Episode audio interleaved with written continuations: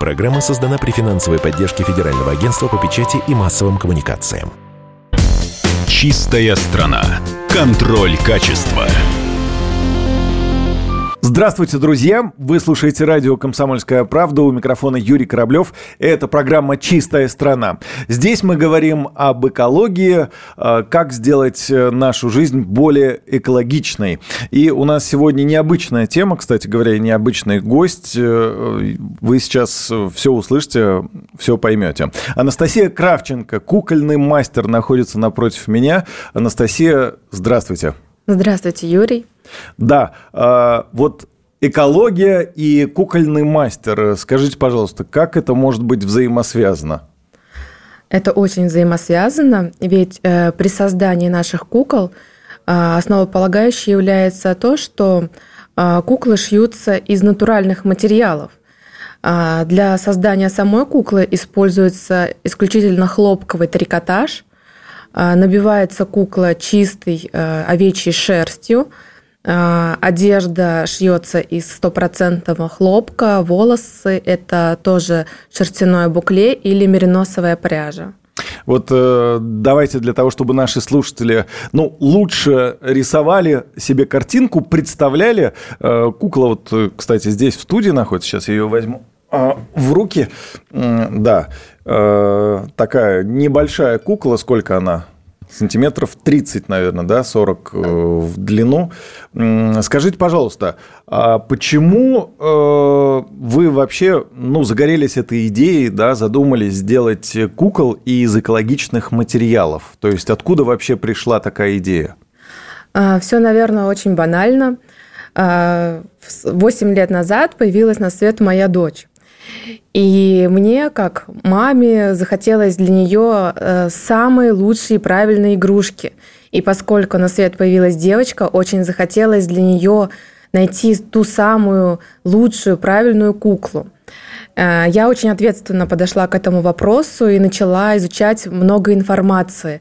Э, какой должна быть правильная кукла? Э, изучив э, мнение множества психологов и разных, э, почитав много разных статей, я поняла, что кукла должна быть обязательно мягкой. И для ее создания нужно использовать именно натуральные материалы, ведь это очень важно и с точки зрения экологии, и для правильного восприятия ребенка игрушки. Угу. А, кукла должна быть с правильными пропорциями. Изучив это, я начала искать искать ту самую лучшую куклу. А, обойдя множество магазинов, я не нашла такой куклы, которая отвечала бы на все мои запросы. И вы решили просто ее сделать? Да, да. Я решила просто сама ее сшить. Долго искала подходящие материалы, потому что не так просто найти э, все материалы, чтобы они были натуральными. Когда была готова первая кукла, это было восемь с половиной лет назад, а, я погрузилась а, в кукольный мир и осталась в нем по сей день. С тех пор наша кукольная мастерская, которая находится в Тарусе в школе искусств, работает каждый день, и куклы появляются на свет. У нас появилось много последователей, и э, куклы пользуются успехом и разъезжаются по всему миру. Скажите, пожалуйста, вот на днях у меня в гостях э, была дизайнер одежды. Они делают одежду из э, натуральных материалов, угу. по-моему, из крапивы, угу. как мне рассказывали. Соответственно, люди, которые покупают эту одежду, они знают, что она перерабатываемая, да, то есть если ты выбрасываешь там какую-то кофту, например, она, собственно говоря, разлагается очень быстро, да, и ты понимаешь, что э, ты, если и наносишь природе вред, то минимальный. А вот э, какие материалы используются у вас с точки зрения ну, переработки, да, то есть они из натуральных материалов, я так понимаю, это первое. И второе, ну, наверное, ваши куклы не хочется выбрасывать, и они не так быстро э, э, ломаются, как э, какие-то пластиковые вот китайские куклы. Да, все верно. А, к таким куклам очень бережно и трепетно относятся дети. А, ведь кукла похожа на них самих, она такая же мягкая и теплая, как мы с вами, как дети. И Таких кукол э, передают из рук в руки, подрастающие дети передают уже своим детям. И они, естественно, намного прочнее, чем пластиковые аналоги, и не ломаются. И такие куклы хранятся очень долго. В нашем музее, допустим, есть э, похожие куклы, которым уже более ста лет, и они в прекрасном состоянии. Угу. Скажите, пожалуйста, а вот э, в чем преимущество именно текстильных кукол в сравнении с другими? А, преимущество как раз э, в том, что они из натуральных материалов, в том числе это шерсть. И кукла, она за счет этого мягкая и теплая. И психологи как раз и рекомендуют использовать именно такие игрушки, потому что они оказывают э, гармоничное и правильное восприятие на психику ребенка. А почему? Чем они аргументируют? А, тем, что куколка похожа на нас самих. Нет искаженных пропорций, нет искаженных э, черт лица, э, глаза, нос, рот, все на месте в отличие от современных пластиковых игрушек, от которых бывает неоправданно большая голова или очень крупные глаза, это негативно влияет на ребенка. Угу. А вот, кстати, вы не погружались в исследования куклы Барби, вот, например, и ваши, да, они очень сильно отличаются. Барби это такая современная супер женщина, а у вас вот больше такая барыня-крестьянка. Да, можно и так сказать. Э, но в основополагающей лежит э, как раз-таки образ ребенка. Угу. То есть эта кукла – это э, прообраз пятилетнего ребенка. Барби – это же прототип женщины, и неправильно, когда ребенок играет с образом маленькой тетеньки. Угу. Куда правильнее, чтобы он играл с подружкой, с ребенком. Вернемся к вопросам экологичности. Скажите все-таки, а, кто заказывает ваших кукол, кто покупатель, и вот этот вопрос экологии, насколько он важен для этих людей? Потому что, опять-таки, возвращаясь к дизайнеру одежды, да, который продает одежду из э, натуральных материалов, они говорят, что у нас вот э, свой определенный покупатель, которому очень важно, чтобы эта одежда была из натуральных материалов, экологичная и, и очень практичная. Вот э, кто ваш покупатель? В основном э, куколки шились на Запад. 10 лет назад это все шло на Запад, в другие страны. Но сейчас в России популяризация таких кукол становится все больше и больше – все больше детских садов, центров э, детской помощи заказывают именно э, таких кукол. Ну, постоянные заказчики – это как раз э, центры детской помощи детям, где помогают детям с разными психологическими проблемами. И для них важно, чтобы кукла была именно из натуральных материалов, с правильными пропорциями лица и тела.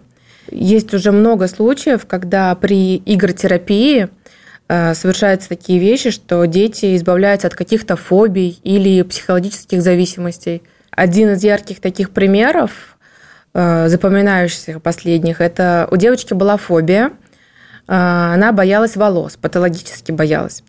А, вся семья ходила дома в головных уборах, потому что ребенок неадекватно реагировал при виде волос. Она боялась даже своих волос.